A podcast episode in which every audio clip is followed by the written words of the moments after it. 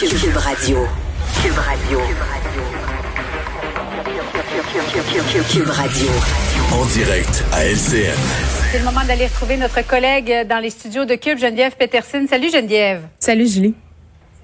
On apprenait que le tiers des euh, nouveaux préposés, le nouvellement formés, ont décidé de jeter l'éponge au Québec. Conditions de travail extrêmement difficiles intimidation. Je ne sais pas si tu as lu, parce que je l'ai fait en entrevue, le témoignage de Marie-Neige Tourneaux. C'est vraiment bouleversant. Je suis même pas convaincue que j'aurais euh, j'aurais fini ma journée, ma première journée de travail. Ben non, puis on lui a parlé euh, tantôt, puis ce qu'elle racontait, mm-hmm. euh, c'était vraiment là de l'intimidation. Puis c'est pas la première fois qu'on entend des histoires comme ça. Là, la différence entre ce qui a été vendu lors de la formation là, accélérée euh, qui a été mise en, en, place par le gouvernement Legault et la réalité, là, euh, j'ai l'impression qu'il y a un monde entre les deux, puis les gens sont vraiment pas bien, là, arrivent et ont l'impression euh, euh de pas faire leur travail comme il faut. Mais tu sais, la réaction quand même, parce que moi, ce qui m'a troublé beaucoup là, dans ce qu'on a appris, c'est le, volet, oui, des soins, mais le volet intimidation, la façon dont ces gens-là se font recevoir dans les services, là, que ce soit dans les CHSLD, les résidences pour personnes âgées.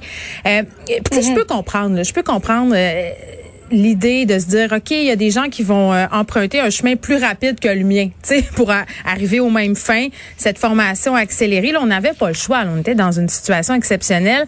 Euh, je peux comprendre qu'on les voit arriver en peut-être levant un peu le sourcil tu sais en disant bon euh, qu'est-ce qui va arriver? Est-ce qu'ils sont autant qualifiés? Oui mais ça finit toujours par passer ça. Mais c'est une tu sais j'ai envie de te dire c'est une réaction humaine mais c'est aussi une réaction un peu bébé c'est un peu bébé lala c'est ce que j'ai envie de mm-hmm. dire puis en même temps il y a des gens qui sont épuisés il y a des gens qui sont vraiment exténués qui sont sur le bord de leur retraite, qui en ont rien à battre. Euh, mais je trouve ça dommage qu'on en vienne à parler de cette initiative-là de façon aussi négative, parce que moi, je sais pas, là, j'étais contente quand on nous a annoncé ça. Je me disais, bon, enfin, enfin, là, on n'est pas dans, on va faire 38 commissions, 72 rapports qui vont prendre la poussière en haut d'une tablette, là. On le fait, là. Mhm. Voici, on a fait ça vite, là. Tu t'en rappelles-tu? Je veux dire, c'était une question. Ah oui, oui, mais en même temps, est-ce que tu trouves pas que le gouvernement avait une responsabilité de bien intégrer ces gens-là? Euh, parmi les anciens préposés, il y en a peut-être qui n'étaient pas faits pour accueillir et former les nouveaux. Il y en a peut-être qui étaient des leaders négatifs à qui on n'aurait pas dû confier cette tâche-là. Ben, j'ai l'impression qu'au gouvernement, on a pris une décision urgente devant l'urgence d'une mhm. situation qui durait depuis bien des années. Là, on va se le dire, c'était pré-pandémique que ça allait très, très mal dans ces endroits-là.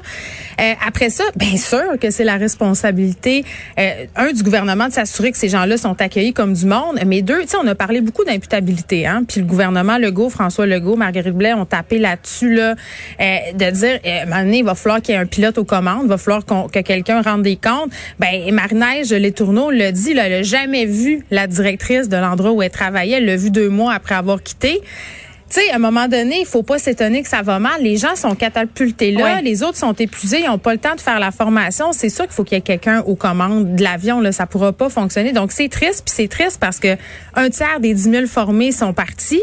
On leur demande, euh, dans quelques cas, de rembourser parce qu'ils se sont pas rendus au bout de leur période de formation. Fait que là, on va en avoir besoin d'autres. Euh, c'est comme le chat qui mange sa propre queue. Là. Ça fonctionne pas du tout. Et je ne sais pas si tu as eu cette impression, parce que tu lui as parlé, là, si je comprends bien, toi aussi. On lui a parlé tous les deux. oui, ben c'est ça. Moi, j'avais l'impression que je parlais à une femme qui était en, en choc post-traumatique. Ben ça là. Parce que ça fait cinq mois qu'elle a quitté son emploi et mm. elle est toujours bouleversée par ce qu'elle a vécu. Ben c'est intéressant ce que tu dis parce que j'ai fait quelques entrevues avec des spécialistes, un des relations de travail, deux des spécialistes en psychologie mm-hmm. qui me disaient vraiment il va falloir à un moment donné qu'on discute euh, du choc post-traumatique euh, dont les personnes euh, bon que les personnes qui travaillent au front pendant la Covid, là, on les a appelés nos anges gardiens tout ça mais nos anges gardiens là, ils ont vu des affaires, là. ils ont fait des choses peut-être qui n'étaient pas en adéquation avec leurs valeurs, elle nous l'a dit là j'avais pas l'impression de donner les bons soins euh, euh, tantôt. Ces gens-là, là, ils vont peut-être en avoir des chocs post-traumatiques. Il faudra s'en occuper. On peut pas juste les laisser sur le bord de la route puis dire hey, merci euh, de nous avoir aidés en tout cas, puis on se retrouve l'année prochaine. Là.